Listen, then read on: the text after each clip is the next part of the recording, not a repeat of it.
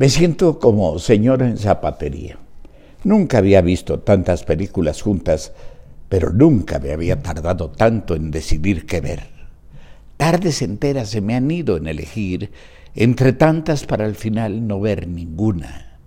Simplemente la pandemia me empachó de cine. ¿Cómo me habría gustado ser como, como Josefina Lapeque, esposa de mi gran amigo Federico Osorio, el Ticoche, que todos los miércoles se iba a la pequeña salita de butacas sin acoginar que había en Valle de Bravo. Exhibieran lo que exhibieran, ella salía con los ojos enrojecidos de llorar. A ella las películas le importaban poco. Iba al cine a llorar. Se llora tan sabroso en el cine, comentaba. Una sirvienta que tuvimos en Toluca salía siempre al cine los domingos por la tarde, pero volvía casi de inmediato a casa. ¿Por qué? Porque solo llegaba, compraba su boleto y se ponía a ver las fotos fijas que había a la entrada. No sabía que había que entrar a la sala y que ya dentro, en la oscuridad, en la pantalla, el cine adquiría su grandeza y los personajes el soplo mágico de la vida. Durante toda la secundaria vi muchas películas pero no sé cómo empezaban. Un compañero, Guillermo Cantú, nos cobraba 40 centavos por ver los estrenos en el Cine Rex, del cual su padre era gerente.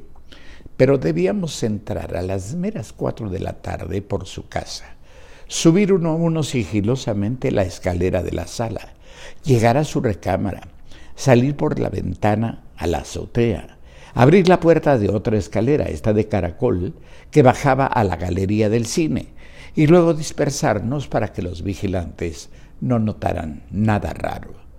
Para entonces, claro, en la pantalla los enamorados ya, se habían tirado las netas y el villano en el western había cobrado sus primeras víctimas. En Acámbaro los miércoles eran días de la Popu, la popular, por un tostón uno podía entrar a las 10 de la mañana y salir mareado, borracho de cine a las 11 o 12 de la noche.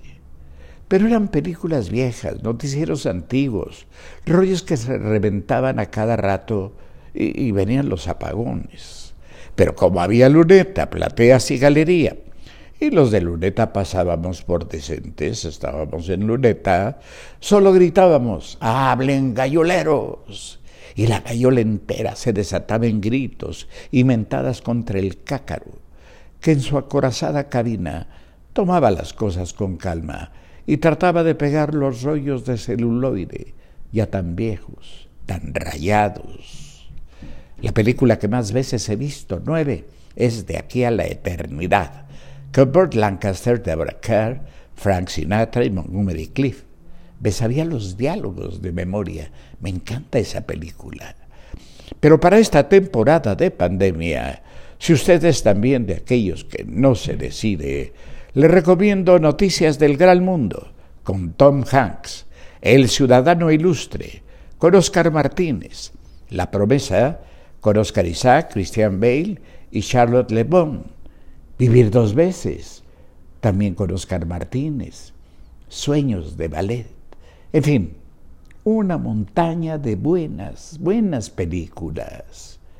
Y yo con el control en la mano, indeciso, como una señora en zapatería.